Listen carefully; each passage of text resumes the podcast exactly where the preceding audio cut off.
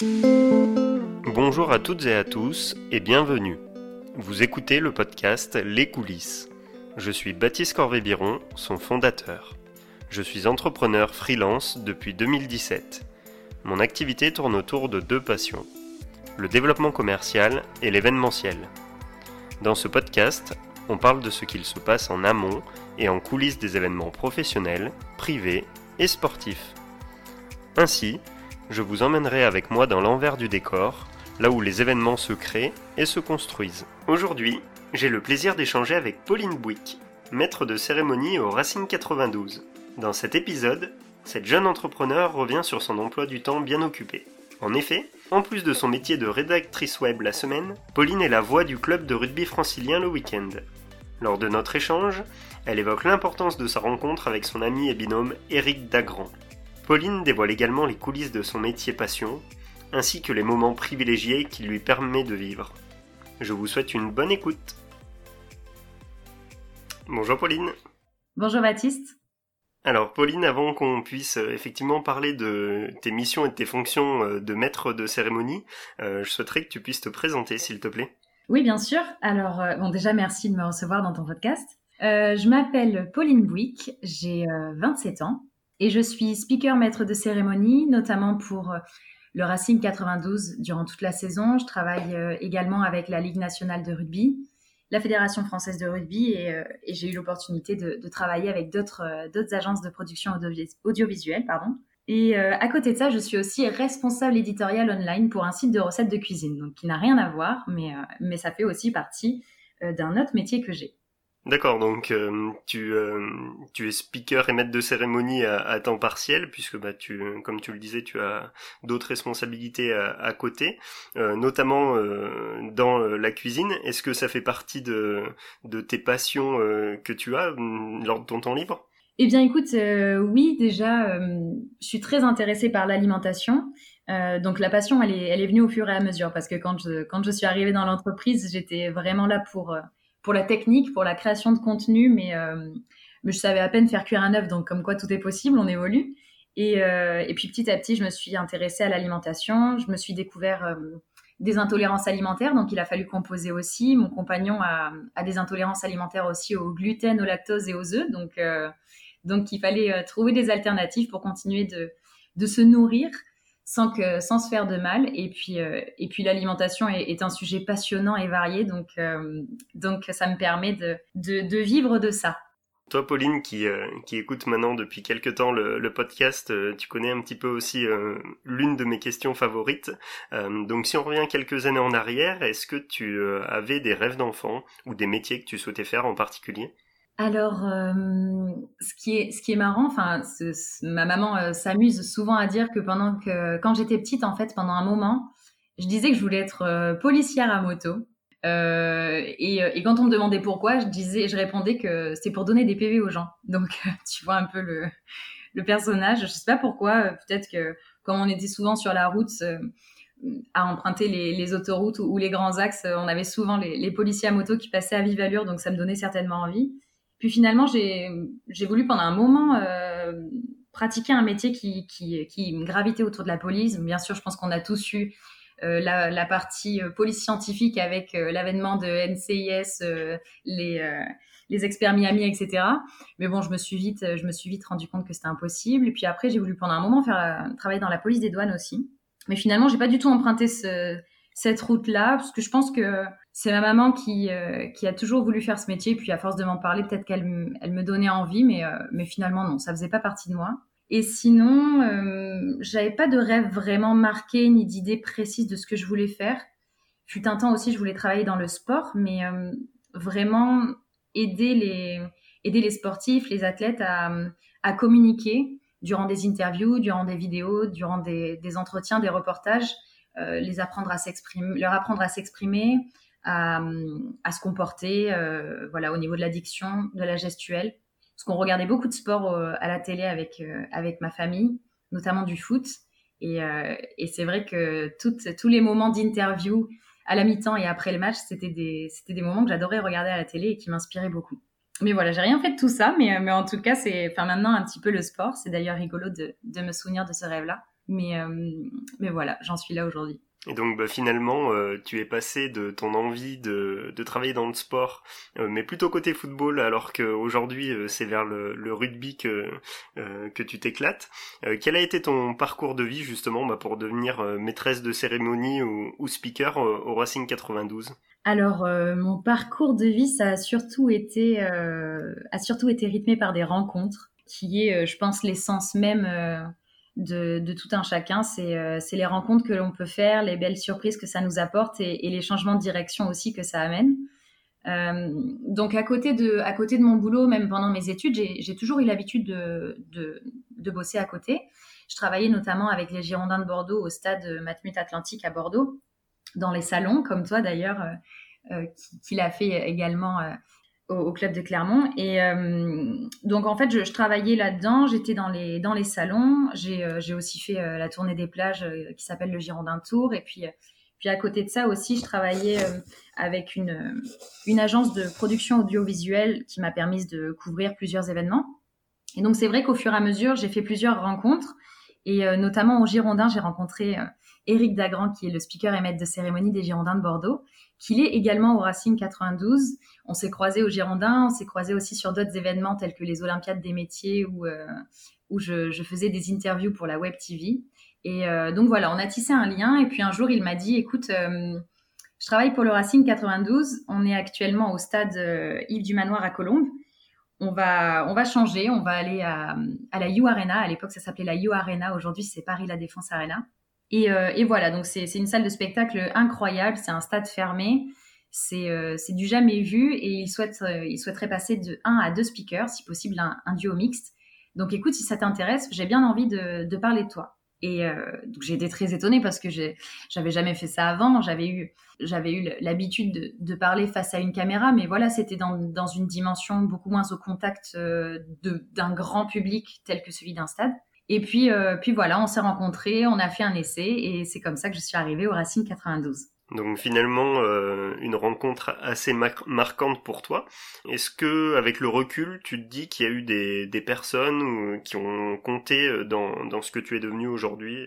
Eh bien, alors Eric, bien sûr, sans, sans aucun doute, puisque c'est lui qui m'a, c'est lui qui m'a tenu la main, c'est lui qui a vu quelque chose en moi que, que personne d'autre n'avait pas vu, ni même moi c'est lui qui m'a qui m'a fait confiance et, euh, et, donc pour ça je lui en serai éternellement reconnaissante. Je sais que je sais qu'il aime pas quand je dis que que si j'en suis là aujourd'hui, c'est en partie grâce à lui parce qu'il me dit tout le temps c'est moi qui t'ai tendu la main mais mais c'est toi qui es resté. Tu, es resté et ça ça vient de toi et c'est à toi toute seule que, que tu te le dois. Donc donc c'est vrai mais je suis aussi consciente que s'il n'avait pas été là, j'en serais pas là aujourd'hui.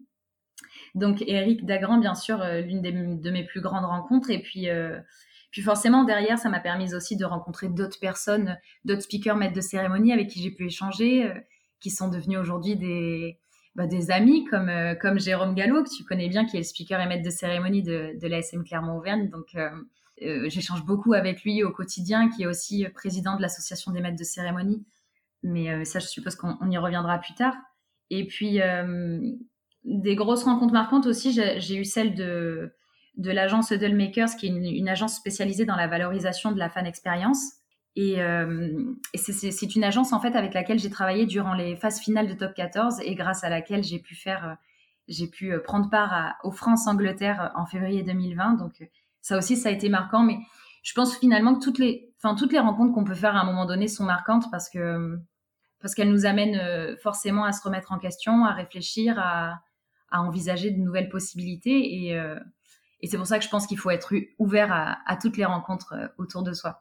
Oui, bah c'est vrai que j'en profite, euh, tu l'as nommé pour euh, faire un clin d'œil à Jérôme, qui, bah, pour ceux qui rejoignent le podcast aujourd'hui, m'a interviewé lors de la première interview inversée dans laquelle je présentais mon parcours et, le podcast, et qui nous a permis aussi de nous mettre en relation. Donc Jérôme, si tu écoutes, on, te salue.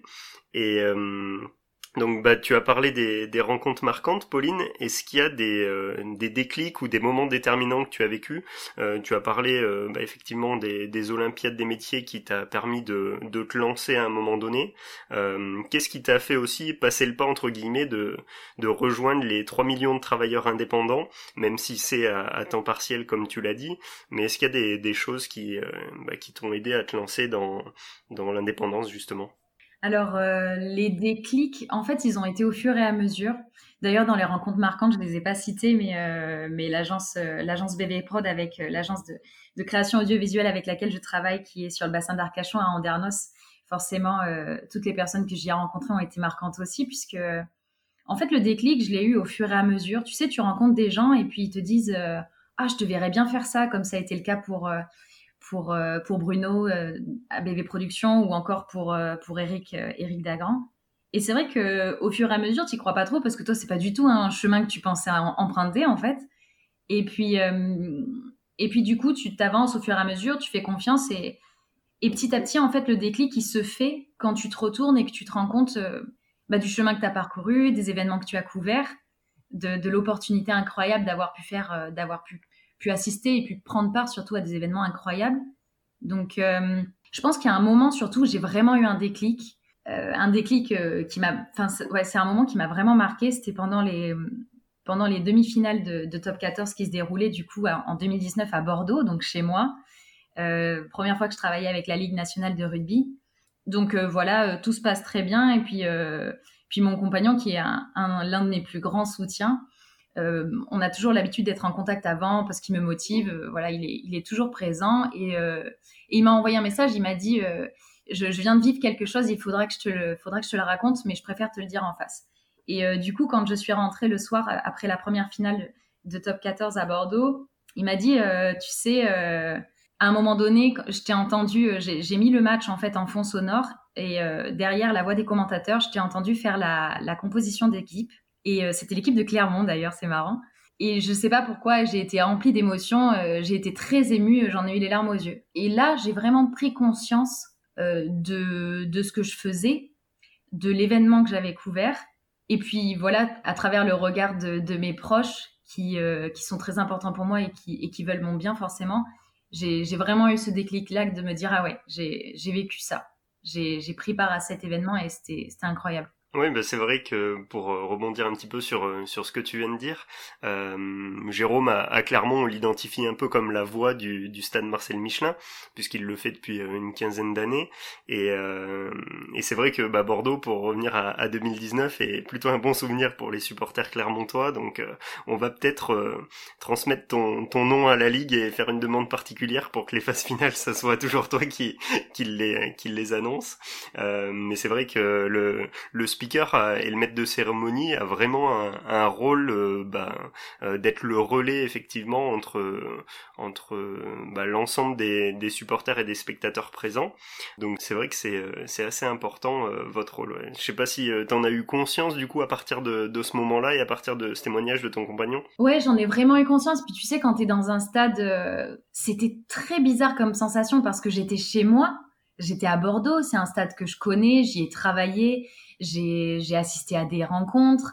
D'ailleurs, pour l'anecdote, c'est aussi euh, quand Eric m'a parlé de ce projet de, de, de, duo de speaker maître de cérémonie, il m'a dit, écoute, si tu veux voir à quoi ça ressemble et surtout savoir si ça te plaît, bah, tu as qu'à venir avec moi sur un match des Girondins de Bordeaux. Et, euh, et puis voilà, comme ça, tu, tu verras de plus près ce qu'il en est.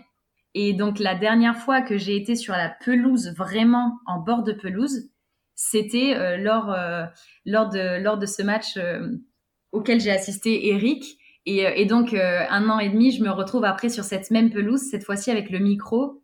Et c'était incroyable. Donc, j'étais chez moi et en même temps, bah, des demi-finales, c'est, enfin, des phases finales, dans tous les cas, c'est une ambiance incroyable. Et, tu prends l'ampleur de l'importance que tu as et surtout du lien que tu crées entre les supporters et le, et le club. Je pense surtout à l'annonce de la composition. Parce que les, les supporters clermontois, sont connus aussi pour donner de la voix et, euh, j'avais eu euh, la chance de faire la composition du, de la, SMC, de Clermont et c'était incroyable. Vraiment euh, l'écho des supporters lorsque tu annonces le prénom et qu'il termine en, en scandant le nom du joueur, c'est une sensation qui est incroyable. Ouais, moi, c'est vrai que ça me fait penser aussi à, quand tu évoques ça, à un souvenir que j'ai vécu en, à, Newcastle euh, bah, en 2019, puisque j'ai eu la, chance et le plaisir d'assister à, la finale de, de la Challenge Cup entre l'ASM et, et, La Rochelle. Et les supporters clermontois s'étaient donné rendez-vous euh, justement euh, dans la ville bah, pour rejoindre le, le, stade tous ensemble. Et ouais, de vivre ça de l'intérieur, ouais, c'est ça me ça me donnait des frissons. Et là, j'en ai rien que de l'évoquer, donc c'est vrai que je peux te comprendre, toi qui, euh, te trouves au milieu de la pelouse euh, devant des, dizaines, voire des vingtaines ou des trentaines de milliers de supporters, ouais, ça, ça doit faire, euh, ça doit faire quelque chose, ouais.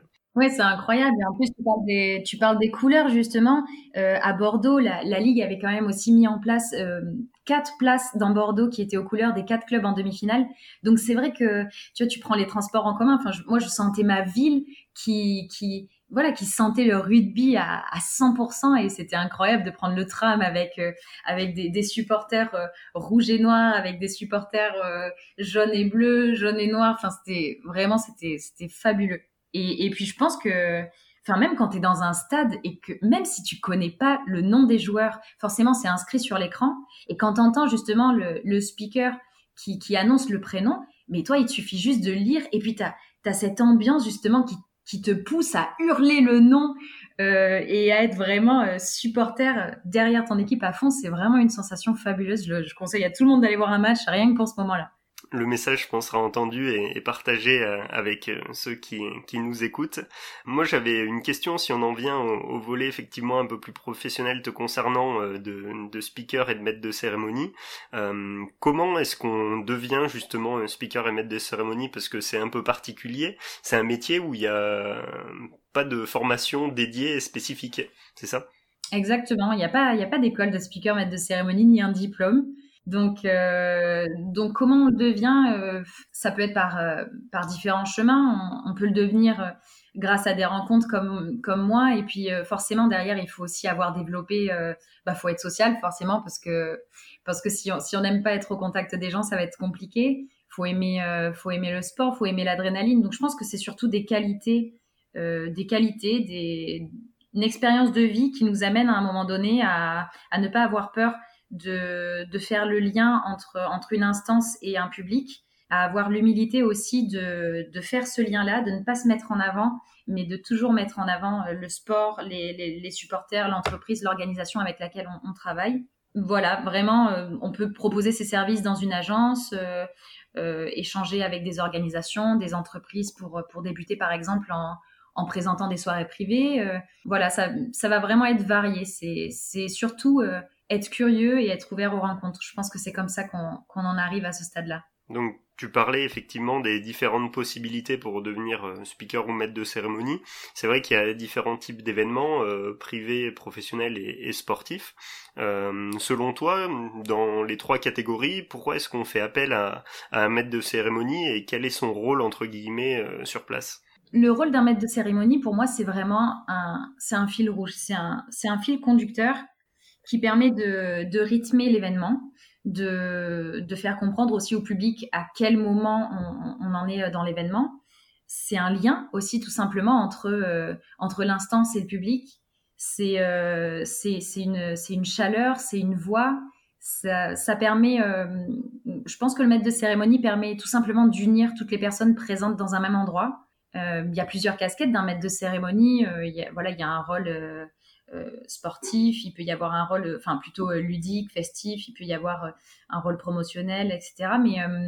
Mais je pense que le, le rôle d'un maître de cérémonie, on fait appel à un maître de cérémonie, un speaker maître de cérémonie pour simplement faire le lien, rythmer de manière professionnelle un événement et, et, le cadrer tout en y ajoutant de, de l'humanité et de la bonne humeur. Et hum, du coup, bah, hum, si on en vient à toi plus personnellement, qu'est-ce qui te plaît dans ce métier-là et qu'est-ce qui t'anime lorsque tu, euh, tu te rends sur un événement ou dans un stade? Alors vraiment, ce qui m'anime, c'est, c'est l'adrénaline, c'est, hum, c'est le privilège aussi de pouvoir vivre, de pouvoir vivre des, des moments au cœur, au cœur vraiment de l'événement, parce que on le sait quand on, quand on regarde un match à la télé et quand on va directement au stade, déjà c'est complètement différent. Alors certes, euh, quand on est dans les tribunes, on n'a peut-être pas le, détail de l'action comme, on peut l'avoir à la télé avec euh, voilà les commentaires ou, euh, ou le, tout simplement les, dires de l'arbitre, etc. Donc, donc on, est moins au courant, mais il y a, y a une atmosphère, il y a, une, il y a vraiment un union qui est créé entre toutes les personnes présentes sur place et le fait en tant que speaker maître de cérémonie d'être en plus de ça en bord de terrain, sur la pelouse, avec les journalistes autour, le staff, les joueurs. C'est euh, incroyable de réussir à créer un lien entre toutes les personnes présentes dans un même endroit. Donc, euh, voilà, c'est vraiment ce côté, euh, animation, ce côté adrénaline. Quand je vais au Racing, à partir du moment où je prends le train, étant donné que je suis à Bordeaux, donc je prends le train pour aller à Paris, avec Eric, on part tous les deux de Bordeaux. À partir du moment où on prend le train, on a le sourire on, sait que ça va être une journée incroyable, on sait qu'il va y avoir aussi euh, de l'improvisation et, c'est ça qui nous anime finalement. Donc si on revient quelques années en arrière, Pauline, euh, tu parce que tu as commencé euh, depuis décembre 2017 à faire ton premier match au, Racing 92, qu'est-ce que tu as ressenti plus spécifiquement lors de ce match-là, qui a été ton premier match en tant que, que speaker du club? De la peur, beaucoup de beaucoup de peur, beaucoup d'appréhension parce que ben parce qu'en fait euh, le moment où tu le prépares, t'as pas les caméras, t'as pas le monde, t'as pas la pression et à partir du moment où euh, la caméra se met sur on et que et qu'on te donne ton micro, là c'est une autre histoire en fait, c'est que tu, tu as beau prévoir tout ce que tu veux, euh, il il y a l'émotion qui entre en jeu, il y a le voilà, il y a une improvisation potentielle avec les, personnes qui, euh, qui, sont autour de toi. Donc, euh, donc j'ai ressenti une pression de fou. C'était, oh, c'était incroyable. Je me souviens que je passais par toutes les émotions, je pense. Dès les répétitions, déjà, quand on est arrivé à, Paris La Défense Arena, tu t'arrives dans, ce stade qui est incroyable. Je ne sais pas si tu as eu l'occasion d'aller assister à un match là-bas, mais vraiment, euh, je le conseille. Et je dis pas ça parce que j'y travaille, mais, mais c'est, incroyable. C'est, vraiment le spectacle à l'état pur. C'est, c'est une ambiance liant le son, les lumières, enfin c'est fou. Donc déjà c'est très impressionnant. Et puis voilà, quand on te dit euh, bon ben on est sur un premier match de top 14 ici, puisqu'il y avait déjà eu le France-Japon quelques, quelques semaines avant. On est sur le premier, premier match de, top 14, on nous attend au tournant, on est sur un Racing 92 Stade Toulousain, guichet fermé, retransmission sur Canal+, donc euh, vas-y c'est à toi. Et là tu te dis euh, d'accord, tout va bien se passer, on va respirer un bon coup. Et ça va aller.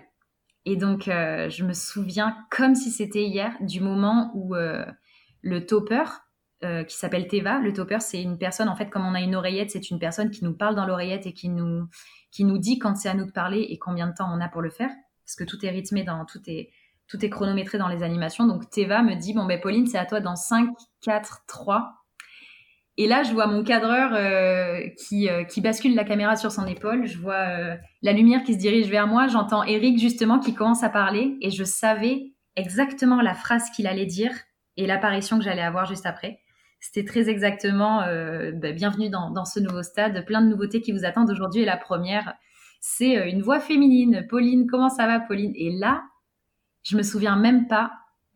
J'ai l'impression que mon esprit est sorti de mon corps. Tu sais que je me voyais parler j'ai compris ce qu'était l'instinct de survie à ce moment-là. C'était, vraiment fou. Et puis après, bah, l'animation s'est déroulée. J'avais euh, le, bonheur de le faire avec Eric et surtout, euh, j'étais rassurée qu'il soit, qu'il soit présent. Donc, euh, donc voilà, ça a commencé comme ça. Et ça a été beaucoup de pression, beaucoup de stress. Oui, puis c'est vrai que c'était, euh, bah, comme tu l'as dit, un moment assez particulier. Et puis, euh, je pense aussi que bah, le fait que ça se passe à un moment de ta vie où tu as bah, finalement 24 ans, euh, bah, on, on, on, apprécie les, challenges à, à cet âge-là. Mais bon, bah, euh, c'est une nouvelle expérience. Et du coup, bah, c'est vrai qu'il y, a, à mon avis, euh, fallu beaucoup de courage, un peu comme euh, tout entrepreneur, de, de se lancer en haut de la falaise et puis de, de construire son parachute pendant la chute euh, c'est un peu cette image-là que tu as dû vivre. Oui, complètement. C'est vrai, c'était vraiment ça. En fait, je, je pense que je, je partais pas toute seule. J'étais pas toute seule parce que je savais qu'on était en duo. Je connaissais Eric. Euh, il m'a beaucoup aidé sur la confiance en moi. Il m'a beaucoup aidé à, à, faire évoluer cette estime de moi et cette confiance en moi dans ce métier. Donc, euh, donc je savais que qu'il était là. Je savais que si jamais il y avait un problème, il était là. Donc il y avait il n'y avait pas de souci, mais, euh, mais c'est vrai que voilà, tu te laisses porter, mais à un moment donné, tu te dis, attends, je suis à Paris, je suis dans une enceinte exceptionnelle, on me donne un micro. Enfin, tu réalises en fait l'ampleur de l'événement et, tu te demandes en fait comment tu as fait pour en arriver là quoi. Mais, mais je pense que c'est ce qui fait la beauté des expériences aussi, c'est que c'est pour ça qu'il faut être ouvert aux rencontres, c'est que ça permet à un moment donné de lâcher prise et de se dire bon allez je le tente, puis je verrai bien ce que ça donne. Et donc, bah, justement, si on rentre euh, dans la peau de, Pauline et, Eric, j'espère qu'il m'en voudra pas de prendre sa place euh, pour l'occasion aujourd'hui.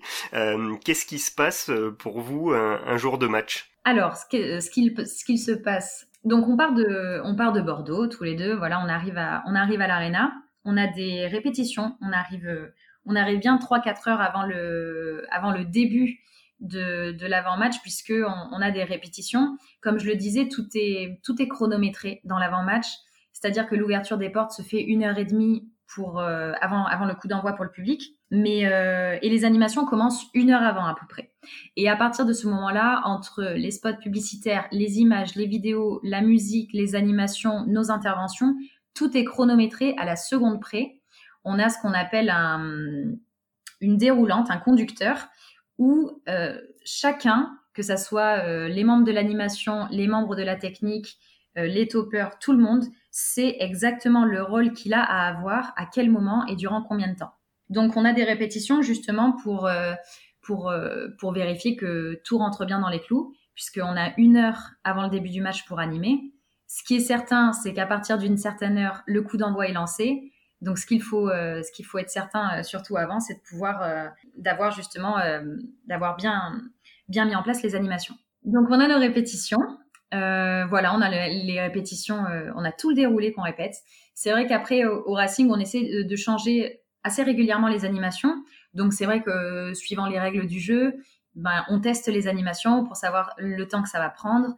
On teste également les moments où euh, on parle et euh, sur un spot publicitaire, par exemple, on teste le fait bah, de, de, vraiment tout enchaîner en même temps, les compositions des équipes aussi pour vérifier que, que les compositions sont bien, euh, sont, bien, sont bien prises, sont adéquates.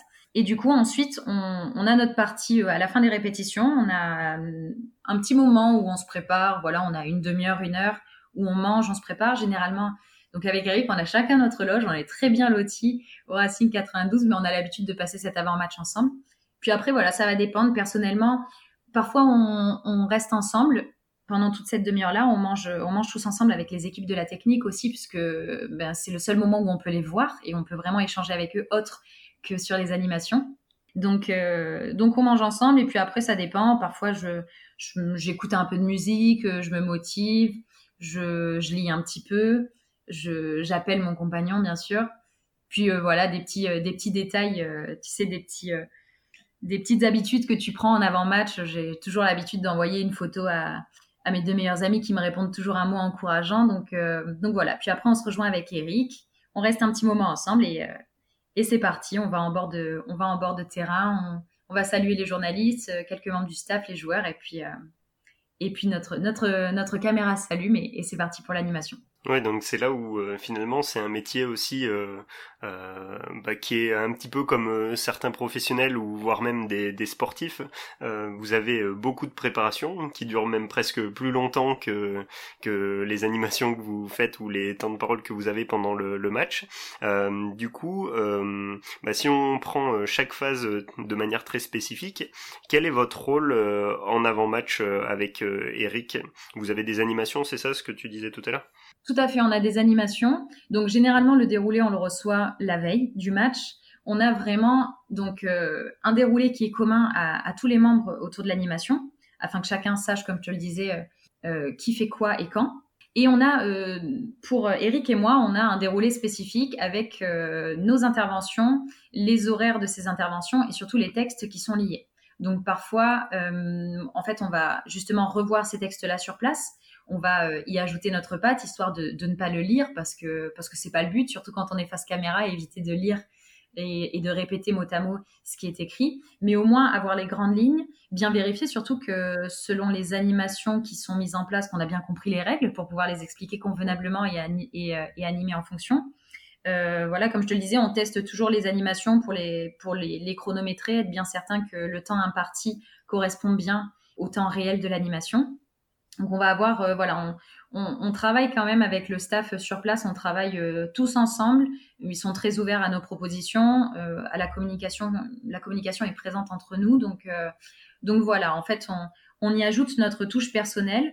On se partage aussi les interventions puisque parfois il va y avoir des animations. Généralement, on est en binôme, mais euh, Eric va parfois être euh, en bord de terrain, moi je vais être dans les tribunes. Donc savoir aussi exactement où nous sommes chacun situés pour qu'à la technique, il puisse savoir exactement l'endroit où il dirige la lumière et, euh, qu'il sache surtout où on est à chaque seconde. on va aussi se départager toutes les, toutes, les, toutes les interventions liées aux informations, les interviews potentielles qu'on peut avoir. Voilà, il va y avoir tout ce travail de, tout ce retravail, ce travail de réécriture et de, et de partage. Oui, donc c'est vrai que hum, ce qu'on voit aussi euh, d'un match de rugby à, la télé, bah, c'est euh, euh, que certains lancements de jeux sont effectivement travaillés. Bah, il y a un peu le même travail, vous, collectif à faire, avec à la fois la technique et puis bah, le binôme avec Eric sur la pelouse ou dans le stade, à, à bien préparer et à bien millimétrer. Donc il y a un moment aussi que tu as évoqué tout à l'heure avec nous, qui est euh, l'annonce euh, de la composition des, équipes. Comment ça se passe pour euh, vous et qui fait quoi justement Est-ce que vous servez aussi un petit peu de l'écran géant que vous avez dans la Paris Défense Arena, qui est un outil sublime et technologique? Oui, c'est ça d'ailleurs. C'est vrai que tu parles de l'écran géant et je l'avais presque oublié tellement ça en devient une habitude. Mais, euh, mais c'est vrai qu'en fait, le, la particularité de ce stade, pour ceux qui ne le savent pas, c'est que c'est un stade euh, euh, qui n'a pas quatre tribunes, il y en a trois et la quatrième est composée d'un écran géant de 1400 mètres carrés.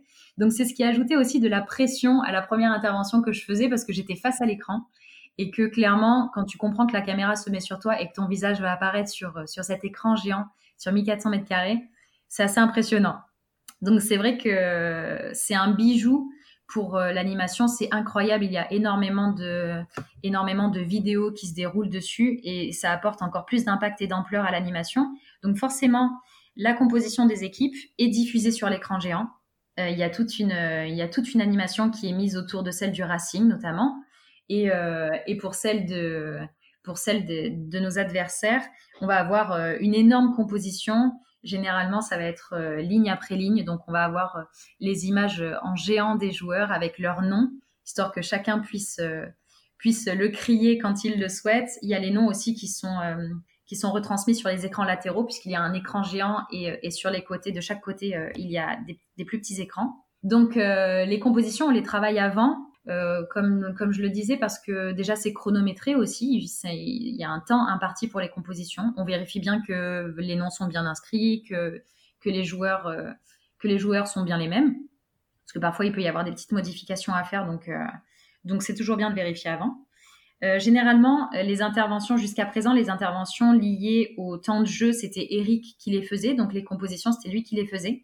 Moi, j'ai eu l'opportunité d'en faire justement pendant les phases finales et avec l'équipe de France. Mais euh, voilà, il y a tout un travail en amont et, euh, généralement, il a l'habitude de, se mettre au milieu du terrain, surtout pour celle du Racing. On a euh, les lumières qui s'éteignent, on a seulement l'écran géant qui est, allumé. Et, là, il lance la composition et c'est toujours un moment qui me donne des frissons et c'est toujours un moment que je m'oblige aussi à vivre intensément. Donc, généralement, je fais tomber l'oreillette et je profite de cet instant de l'entendre crier les, les prénoms et, moi-même, je hurle le, nom du joueur en question, histoire de, de me mettre encore plus dans l'ambiance juste avant le coup d'envoi. Et donc l'avant-match, euh, voilà, bah, vous, vous faites monter tous les deux euh, l'ambiance euh, à votre manière.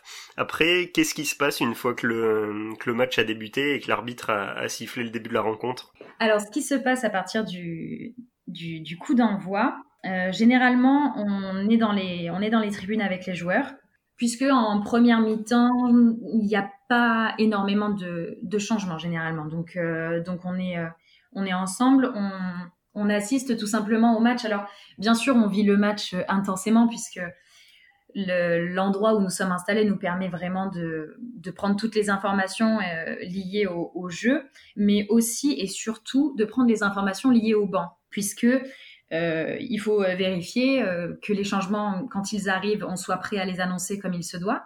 Et ça, ça passe par des coups d'œil permanents sur vers le banc justement du Racing ou vers le banc de l'adversaire pour savoir à quel moment les joueurs vont s'échauffer, à savoir savoir aussi à un moment donné si un joueur commence à enlever sa veste, on, on s'imagine bien qu'il va qu'il va pas tarder à rentrer sur le terrain. Donc toujours vérifier avant. Le changement en fait, il se prépare pas seulement quand on l'annonce, il se prépare vraiment avant en regardant le joueur en question, on s'imagine à peu près le joueur qu'il va remplacer. Donc, euh, on est toujours prêt à annoncer le changement avant qu'il arrive, histoire que, justement les supporters puissent aussi applaudir le joueur sortant et, euh, surtout qu'ils soient informés en temps réel de ce qui se passe. Donc, euh, donc toutes ces informations-là, elles sont à prendre en compte. C'est ce qui demande aussi une énorme concentration. C'est que l'animation, qu'elle soit en avant-match ou même pendant le temps de jeu, elle est vraiment en dents de scie. Il va y avoir des pics d'animation et il va y avoir forcément des, moments où on ne parle pas, où on est sur de l'observation. Et là, il faut vraiment garder le cap, toujours être concentré, parce que euh, si on loupe une, information, ça, peut être un problème malheureusement. Donc, euh, donc la concentration est, à son maximum, et c'est pour ça que c'est c'est agréable aussi d'être en binôme, puisque parfois euh, Eric va pas voir tout de suite que les joueurs de l'équipe adverse se préparent. Euh, généralement, il le voit quand même parce qu'on euh, descend toujours en bord de terrain lors de la seconde période, puisque c'est là où justement les, changements s'opèrent. Donc, on, on, voit un petit peu plus. Généralement, on est en contact direct avec le quatrième arbitre qui reçoit le, qui reçoit le papier et qui note les changements sur, euh, sur sa feuille. Si jamais on a un changement qu'on a loupé ou si jamais il y a une information qu'on a loupée, on a aussi les journalistes bord de terrain avec qui on travaille beaucoup. Donc, donc c'est pour ça que c'est appréciable aussi d'être en duo parce que ça nous permet de, euh, de multiplier les coups d'œil, les regards et, du coup les prises d'informations. Et donc, euh, bah effectivement, comme tu l'as dit, tu, tu co-animes avec Eric et finalement le, le binôme se, se complète euh, dans, dans son rôle et, et ses missions. Justement, bah, est-ce que tu vois d'autres atouts que ceux que tu viens d'évoquer euh, de l'animation à, à, deux? Ah, il y a plein d'atouts. Je suis une, vraiment une amoureuse de l'animation à deux, en binôme. Je trouve que ça apporte énormément de dynamisme euh, je défends vraiment ce type d'animation-là.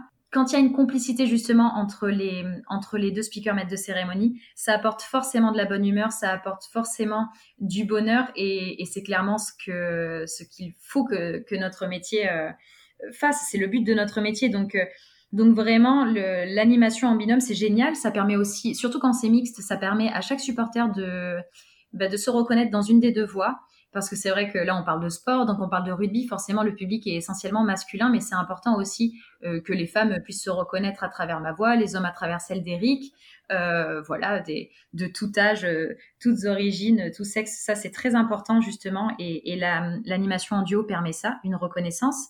Et puis justement au niveau des voix aussi, on va pas avoir les mêmes capacités. Eric a une voix un peu plus un peu plus forte avec beaucoup plus de coffres, donc tout ce qui est lié euh, aux interventions où il faut pousser sur la voie, où il faut justement aller chercher les supporters, c'est vrai que lui, bah, il va être euh, meilleur dans ça. Et du coup, c'est appréciable pour moi de savoir qu'il peut faire ce travail-là, puisque moi, je peux le faire aussi, mais c'est vrai que j'ai une voix qui va un petit peu plus tirer vers les aigus si je pousse. Et au contraire, euh, moi, je vais aller beaucoup plus au contact des gens dans les tribunes.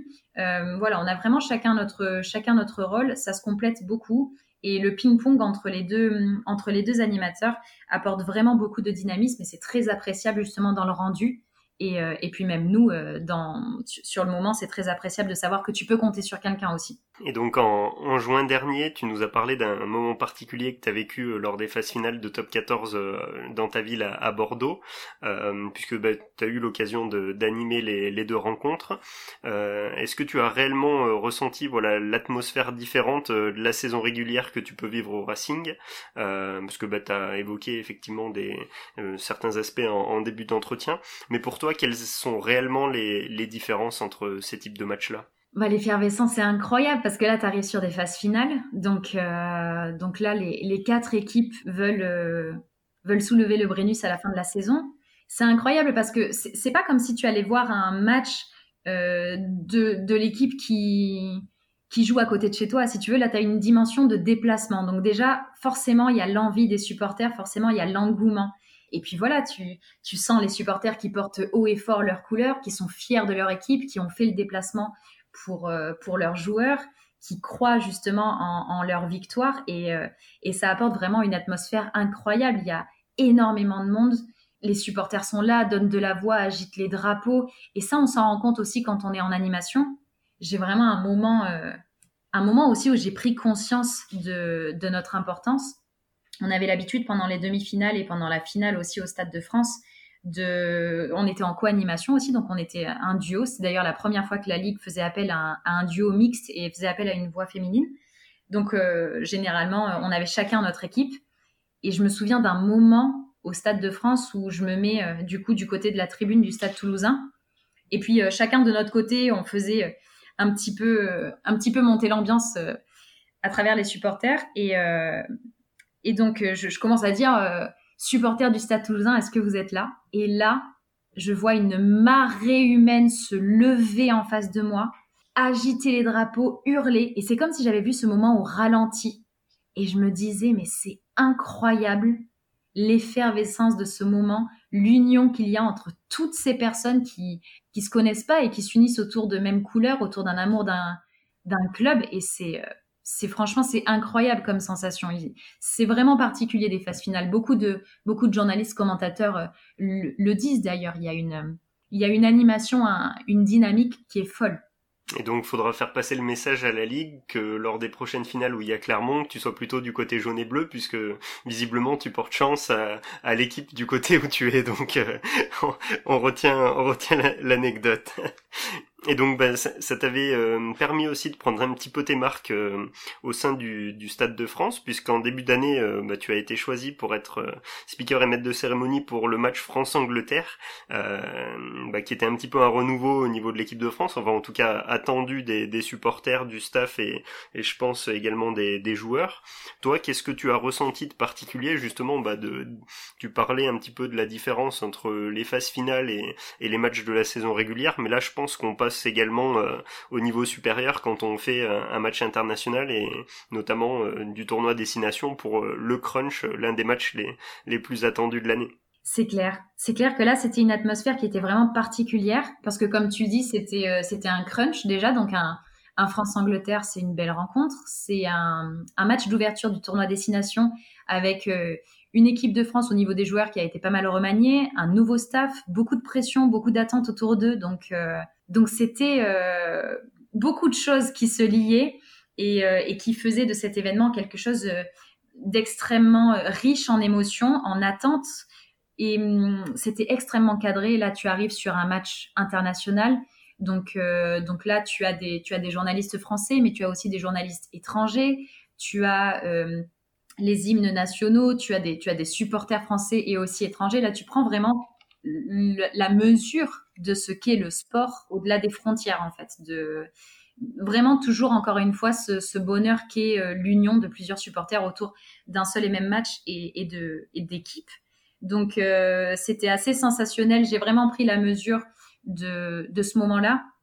Quand on est arrivé, on a fait quelques répétitions, donc on en faisait un petit peu moins.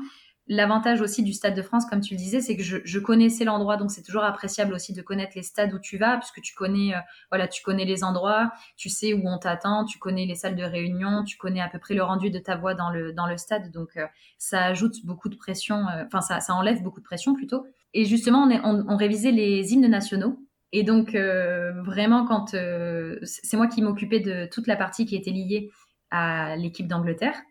Et euh, quand je me suis retrouvée à, annoncer le God Save the Queen, j'ai vraiment pris la mesure aussi. Je me suis dit d'accord. Donc là, on est vraiment sur un match international. Là, ça plaisante plus. On voyait euh, les joueurs et le staff arriver qui étaient euh, voilà très fermés, très concentrés, avec l'attente qui était énorme autour d'eux. Et puis à côté de ça, moi, j'étais du côté anglais. Donc donc là, tu croises tu croises Eddie Jones, le sélectionneur de l'Angleterre, qui te qui te salue. Tu es à côté de de journalistes de la BBC. Donc c'est c'est un autre niveau, quoi. C'est vraiment, euh, c'est une atmosphère particulière et qui est tout aussi incroyable à vivre. Comme tu nous le disais tout à l'heure, euh, il y a certains moments où tu arrives à profiter de, l'événement et, de l'ambiance. Si tu avais à retenir quelques souvenirs en, particulier, euh, bah, quels seraient-ils et, pourquoi tu retiens ces, moments-là? Ouais, les souvenirs, c'est dur comme question hein, parce que vraiment, j'ai eu, j'ai eu la chance de, d'animer des d'animer de co-animer des événements incroyables que ça soit que ça soit sportif ou même à côté. Donc euh, je pense que déjà il y a des moments marquants tels que tels que une marseillaise chantonnée dans un stade de France c'est incroyable. C'est-à-dire que un hymne national c'est déjà incroyable quand tu es euh, dans ton canapé n'importe qui même ceux qui se disent non, c'est bon, je vais pas la chanter, à un moment donné, va être pris par l'émotion, va avoir envie de mettre la main sur son cœur et de fermer les yeux et de chanter l'hymne national. Il y a, il y a, il y a ce besoin euh, patriote qui ressort. Donc, euh, quand tu le regardes déjà à travers, quand tu vis ça à travers ton écran, c'est fou. Quand tu vis ça dans des tribunes, c'est incroyable. Enfin, moi, je me souviens euh, de moments où je chante la Marseillaise. Je peux même plus la chanter à la fin parce que je suis prise par l'émotion et que, et que, et que je chante et que je pleure et que je hurle en même temps. C'est incroyable. Mais quand tu la vis en bord de terrain, avec des joueurs à quelques mètres de toi, qui se tiennent tous les uns les autres, qui, qui la chantent, qui la hurlent, qui ferment les yeux, qui sont pour certains pris par l'émotion, qui pleurent, tu vois tout le monde en fait. Pendant ce moment-là, tu vois tout le monde qui lâche, même les journalistes, même, les, même le staff, tout le monde se dit, OK, là, c'est le moment où en fait on arrête tout. Et pendant quelques secondes, on chante, on s'unit, et, on profite. Donc ça, c'est des moments qui sont, ça, sont vraiment des moments marquants. La Marseillaise pendant la, pendant la finale de Top 14 et, celle pendant euh, les hymnes nationaux avec le God Save the Queen aussi qui était incroyable. Mais je pense que j'ai un autre souvenir aussi qui est assez drôle. Je sais pas trop euh, quoi en penser euh, pour tout te dire parce que ça a été un moment où j'ai eu plusieurs sentiments. J'ai eu, j'ai été amusée, j'ai été ébahie, j'ai été, euh, j'ai été euh, vraiment très étonnée. C'est euh, donc du coup, je m'occupais de l'équipe d'Angleterre, toutes les interventions liées à l'équipe d'Angleterre, et donc vient le moment de la composition. Et là, j'annonce la composition. Donc, mesdames et messieurs, place à la composition de l'équipe d'Angleterre. Et là, je te promets qu'à ce moment-là, presque, je dis presque parce que j'espère qu'il y avait des supporters anglais quand même au Stade de France, mais presque tout le Stade de France qui se met à hurler, mais à, mais à hurler, siffler, crier pendant la composition. Et là, je me suis dit, même en y repensant, ça me donne encore des frissons. Parce que moi, j'étais en train de, je peinais à, faire la composition, à faire qu'on m'entende surtout. En plus, j'étais du côté anglais. Donc, si tu veux, j'avais, j'avais des journalistes qui avaient le sourire en coin et qui en même temps étaient euh, hyper étonnés. Et t'as beau avoir le micro le plus puissant du monde, quand t'as pratiquement 75 000 personnes qui hurlent pendant que t'es en train de parler, c'est compliqué de se faire entendre. Donc, je fais la composition et j'ai trouvé ça incroyable en fait. Parce que je me suis dit, ah ouais d'accord, malgré toute la pression qu'il y a autour de l'équipe de France à l'heure actuelle, là en fait les supporters, ils envoient un message très fort à l'équipe de France, tout simplement en leur disant, ben, on est derrière vous, on est là et on y croit.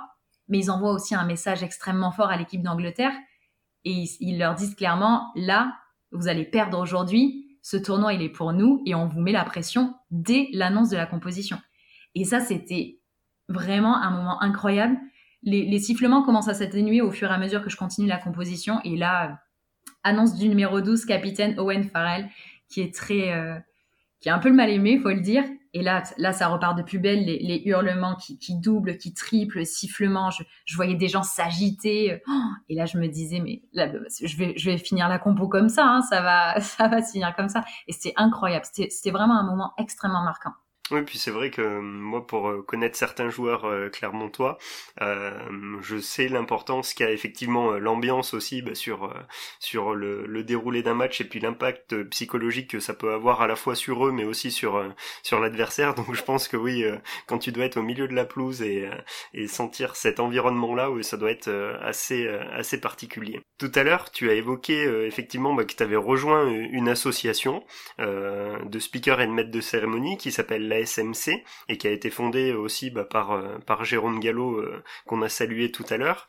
Quelles sont les raisons euh, qui t'ont toi amené ou, poussé à, rejoindre une association regroupant bah, ce corps de métier-là et qui prévaut, bah, comme on l'a dit tout à l'heure, à la fois dans des événements privés, professionnels ou, sportifs?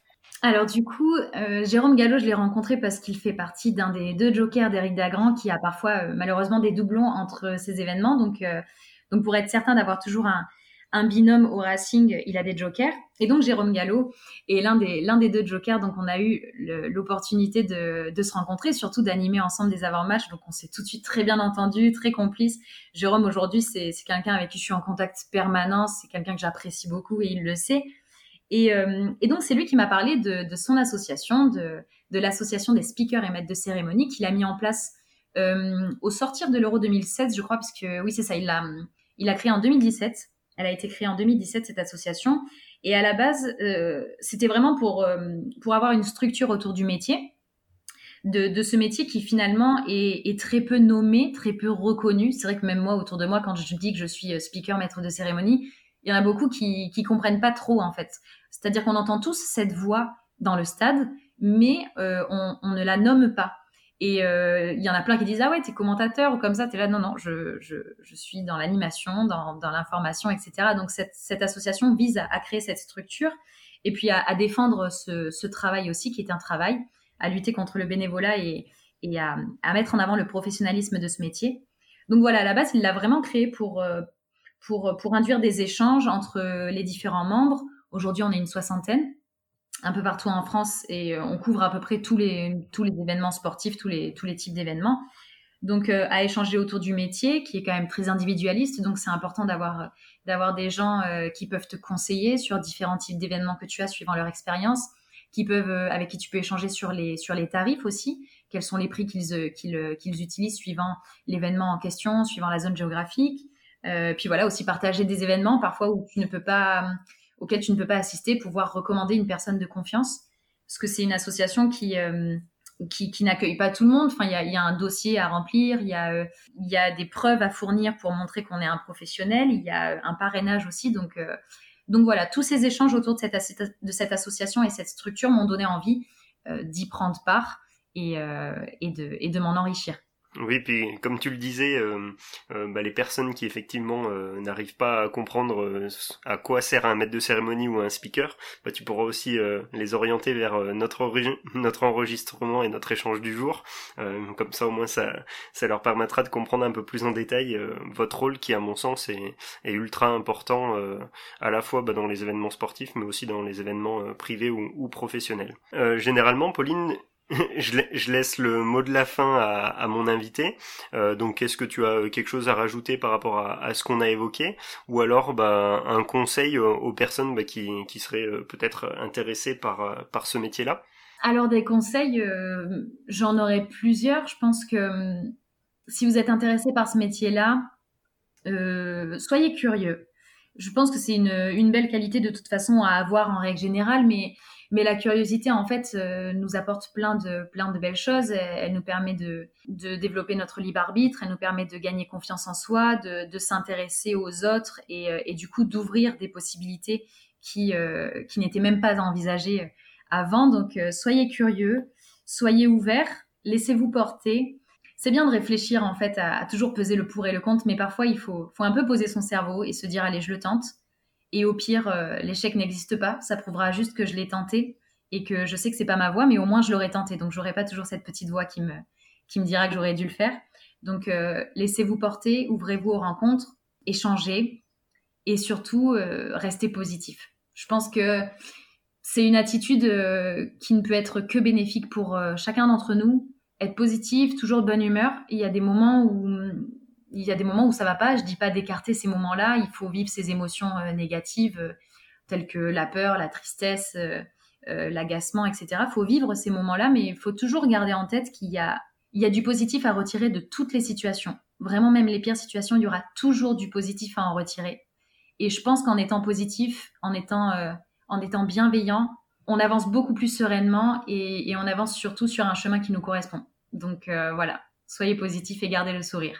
Bah merci en tout cas pour euh, pour ces belles paroles, euh, Pauline. Je pense que elles seront entendues de, de manière euh, assez large. Et bah, je te remercie aussi pour bah, pour cet échange parce que c'est vrai que bah, comme tu le disais, pas tout le monde ne sait ce que ce que fait un maître de cérémonie ou ou un speaker. Donc là, on, on l'aura plutôt bien compris. On sera rentré un petit peu dans dans la peau de de ce que vous faites le temps de cet échange. Donc encore merci et puis euh, à très bientôt Pauline. Merci à toi Baptiste, à très bientôt. Je souhaite vous remercier, vous, qui venez d'écouter cet épisode. J'espère qu'il vous aura donné envie d'en savoir plus sur l'événementiel et donc d'écouter les prochains enregistrements. Si vous souhaitez m'aider à faire connaître les coulisses, vous pouvez vous abonner et donner une note au podcast sur votre plateforme d'écoute.